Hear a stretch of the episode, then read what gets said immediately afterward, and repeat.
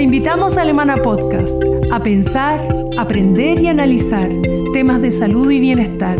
Conversaremos con especialistas de nuestra clínica sobre variados temas, todos interesantes y contingentes. Acompáñanos, acompáñanos en este espacio creado especialmente para ti.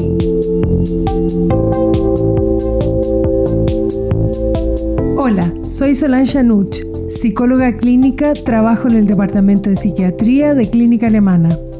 Bienvenidos a un nuevo podcast de Clínica Alemana. Continuamos con nuestro ciclo de charlas sobre salud mental, buscando temas contingentes, interesantes, útiles y necesarios para ustedes.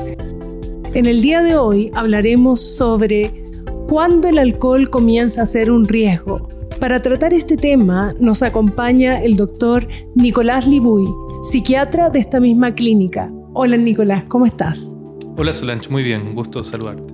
Igual. Nicolás, partamos hablando de nuestra realidad nacional. De acuerdo al clásico estudio del doctor Benjamín Vicente, los trastornos por dependencia de sustancias se ubican en el tercer lugar dentro de los desórdenes mentales más frecuentes. ¿Crees tú que hay alguna relación entre este alto consumo y nuestro modo de ser de los chilenos, nuestra cultura? Efectivamente, hay una relación importante entre el consumo de sustancias y entre el consumo de alcohol específicamente y aspectos culturales o la forma de ser o cómo se comportan las personas en sociedad. Eh, pero en el caso chileno, lo que llama la atención es que si bien es un problema tremendamente prevalente el consumo de alcohol en Chile, no necesariamente estamos dentro de los países con más, más alto consumo de alcohol per cápita cuando se mide eh, por litros de alcohol equivalente, de acuerdo a los datos de la OMS. Hay algunos países que son más altos, Chile no es bajo para nada, digamos, es bastante alto. Sin embargo, más allá del, del total del consumo de alcohol, lo que llama la atención en los chilenos es cómo beben los chilenos. Y en este sentido hay mucho consumo en atracones o muchos consumos en puntuales, aunque no sean sumados en el tiempo, puntuales con ingestas bastante altas. Entonces, no solamente importa eh, como las cantidades de alcohol, sino que también la forma en la cual se bebe y eso, particularmente en el caso chileno, es que hay mucho consumo en atracones. O sea, es como extremoso. Así es, así es. Ok, Nicolás, y mm, cuéntanos algo. ¿Existe un continuo desde el consumo riesgoso hasta la adicción y el alcoholismo? Si una persona no es adicta, ¿por qué es tanto problema beber? ¿Nunca es saludable beber?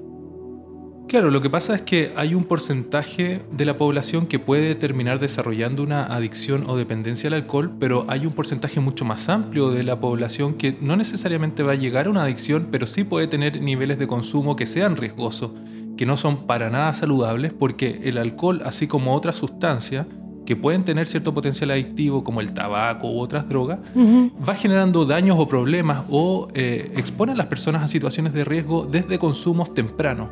Entonces, sería llegar muy tarde si solamente nos preocupáramos de aquellas personas que tienen un consumo dependiente del alcohol o que desarrollan una adicción. Antes de eso existen niveles de consumo riesgoso y por eso es bueno prevenir desde esas etapas porque es más fácil abordarlo y se previenen problemas más grandes y por lo tanto el manejo es más, más adecuado. ¿Y cuáles son los grupos más afectados por esto? Sí, en general uno eh, debería considerar que la adolescencia es la etapa de la vida en la cual generalmente se inicia el consumo de sustancias. Y además hay algunas características de la adolescencia que hacen a los chicos más vulnerables a exponerse a este tipo de sustancias o a desarrollar más problemas relacionados con el consumo de sustancias y a lo largo de la vida, en la adultez eh, más bien temprana, hasta los 44 años, es donde uno ve los consumos más problemáticos. hay, hay, otro tipo de consumidores que mantienen un uso dependiente en el tiempo y que puede alcanzar edades mayores, por supuesto, y en edades mayores también pueden haber riesgos del consumo de alcohol asociado a otros problemas de salud, pero, pero los PIC eh, parten desde temprano en la vida, desde la adolescencia y durante la adultez temprana también. Y en ese sentido, los factores de riesgo que exponen a consumo de alcohol, si bien se clasifican entre biológicos y ambientales, eh, es súper importante el mecanismo de funcionamiento cerebral al que tú indirectamente aludes cuando tú dices que en el fondo los jóvenes, los adolescentes, tempranamente se exponen a un daño mayor. Cuéntanos un poquitito de eso Eh, ¿Por qué es tan dañino que los jóvenes a temprana edad consuman alcohol? Claro, pasa que, eh, bueno, el cerebro está en pleno desarrollo durante la adolescencia y de acuerdo a algunos eh, datos de investigación, esto está bien documentado, el desarrollo cerebral continúa después de la adolescencia, incluso en la adultez temprana, hasta los 25 años aproximadamente. Mm. Por lo tanto, como el, el, cerebro está en una etapa de desarrollo, de formación, cualquier tóxico importante va a hacer que surjan más problemas relacionados con el alcohol. Y esto está, está bien documentado hoy. Y muchos problemas, em, como por ejemplo el desarrollo de consumo abusivo o dependiente de alcohol o el desarrollo de adicciones relacionadas con el alcohol, em, es mucho más frecuente si es que el consumo se inicia a temprana edad. Mm. Y además, durante la etapa de la adolescencia también, como el cerebro está en desarrollo, todas las áreas del cerebro que tienen que ver con el control inhibitorio, la toma de decisiones, también están en desarrollo. Y los chicos se, eh, tienen un modo de ser habitual en la adolescencia que, en algunos casos es muy saludable, como la interacción con sus padres, pero también eso los expone a que respondan con conductas más bien a la presión de los pares y em, también hay cierta eh, búsqueda de novedad o necesidad de experimentación que se relaciona con la mayor probabilidad de mm. eh, aproximarse a este tipo de consumo. Oye, o sea, esta idea de los papás de antes de que hay que aprender a, tomar y que les convidaban a alcohol a los adolescentes es absolutamente prohibitiva. O sea, es totalmente desaconsejable hacer eso. ¿ah? mientras más tarde se expongan las personas al alcohol, más protector va a ser eso. Idealmente que no se expusieran al alcohol, pero, pero si uno pudiese postergar eh, lo más posible la edad de inicio al alcohol, más beneficioso va a ser, más protector va a ser. No, no, no es aconsejable para nada exponer a los niños y a los adolescentes a eso. Qué importante lo que estás planteando, Nicolás. Y a nivel biológico, otro tema importante es genético. Y en ese sentido muchas veces eh, toca escuchar eh, personas que están súper preocupadas porque tienen un familiar en primer grado que eh, es adicto o tienen un pariente adicto.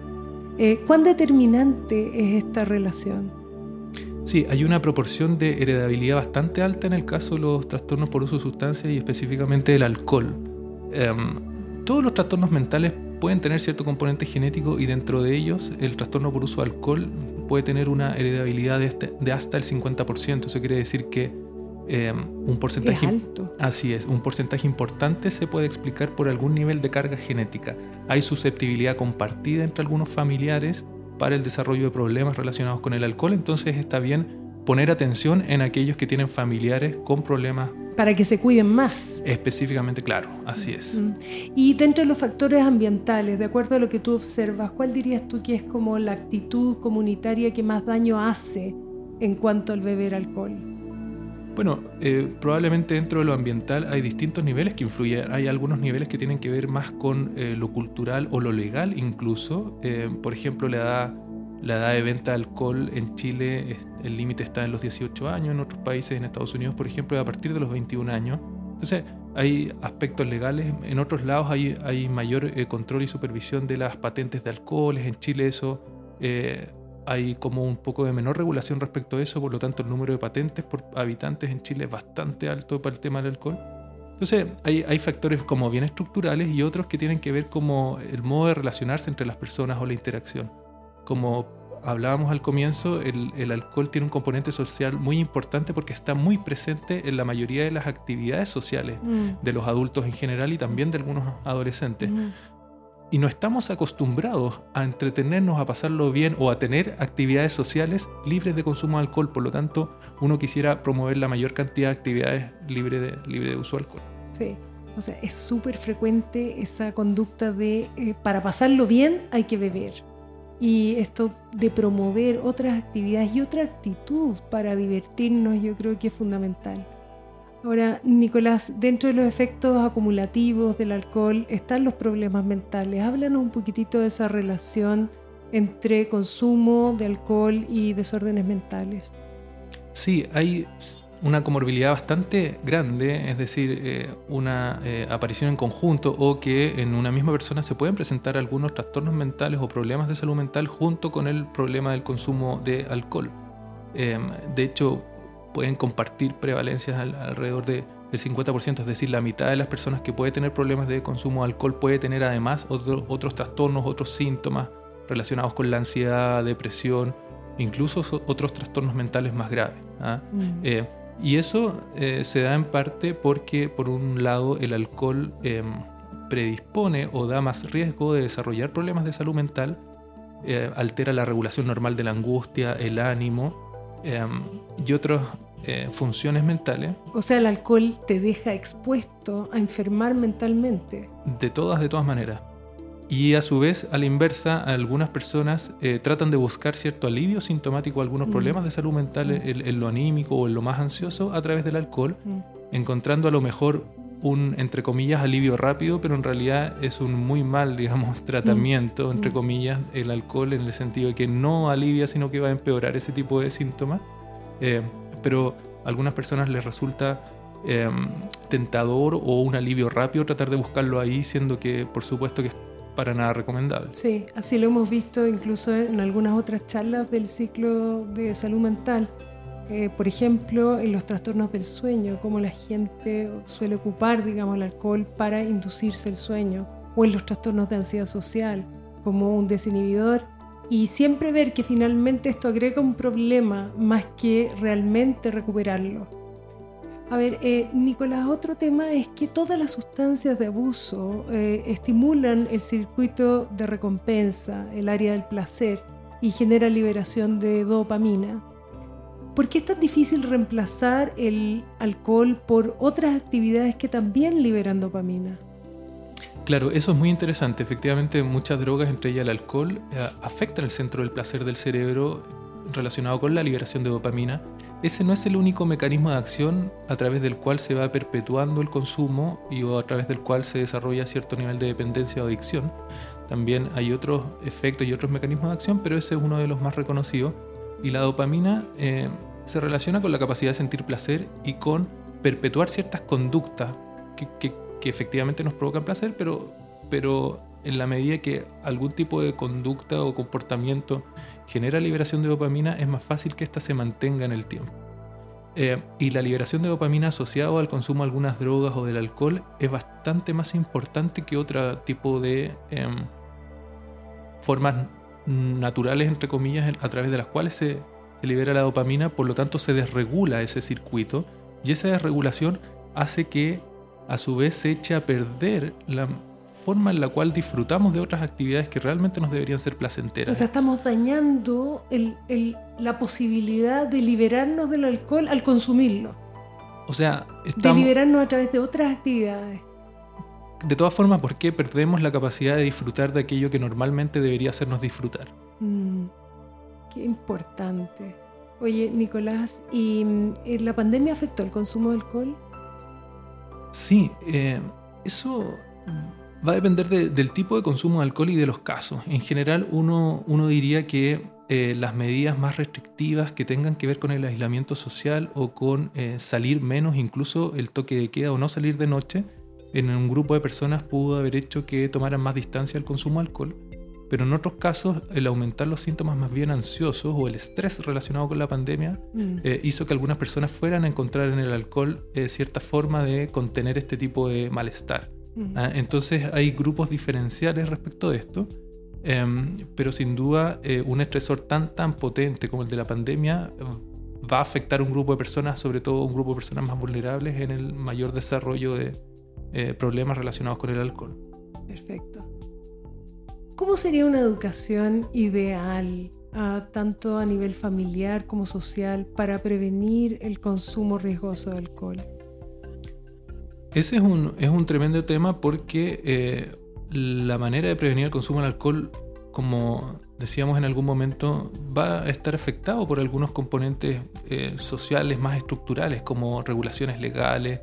Em, esto lo hemos visto o esta historia la conocemos muy bien a través del tabaco, por ejemplo, la historia que hemos visto del tabaco, dentro del cual eh, la regulación del marketing o el etiquetado en las cajetillas, los impuestos o la educación a las personas o, restringir los lugares libres de humo ha sido un factor tremendamente importante para ir conteniendo eh, la epidemia que ha significado el uso del tabaco. En el mundo, específicamente en Chile, hemos visto un impacto favorable de eso. Eh, y ese es un camino eh, que también uno esperaría que siguieran algunas políticas relacionadas con el uso de alcohol y además esto, digamos, hacerlo un tema más presente en, como bien decía Solange, en todas las actividades educativas, lo que tenga que ver con medios de comunicación masivos, pero también al interior de las casas, de los colegios. El ejemplo de los padres. Absolutamente. Lo que pasa al interior de la casa es muy, muy determinante eh, respecto a las conductas de los adolescentes. ¿ah? Entonces, si queremos eh, proteger sobre todo a este grupo que pudiese ser más vulnerable o de riesgo como los adolescentes, em, el rol de los padres o el rol al interior de la casa va a jugar eh, un, rol crucial para ir determinando cómo se van a comportar estos chicos en definitiva. Mm. Y lo más protector va a ser eh, un estilo a través del cual existan, por supuesto que normas claras, pero también una actitud positiva de los padres y una actitud em, contenedora de apoyo y de em, buena relación con los chicos, de manera en que exista una comunicación abierta y los padres sepan muy bien qué hacen sus hijos, dónde están sus hijos, con quiénes comparten sus hijos, eh, y que vean también, por lo tanto, en ellos, en los padres o en, el entorno cercano, en la familia, digamos, em, una eh, conducta más bien como modélica de la relación que existe entre aquellas personas y el consumo de alcohol, y no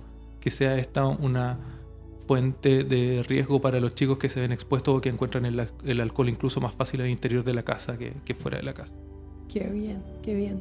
Nicolás, te quiero dar las gracias por eh, esta tremenda ayuda, por los buenos consejos, el tremendo aporte que nos diste hoy día para orientar a nuestra comunidad. Bueno, muchas gracias a, a ti, Solange, por este espacio. Gracias a ti. Y a todos quienes nos escuchan, los dejo invitados al siguiente podcast de salud mental que Clínica Alemana prepara para ustedes.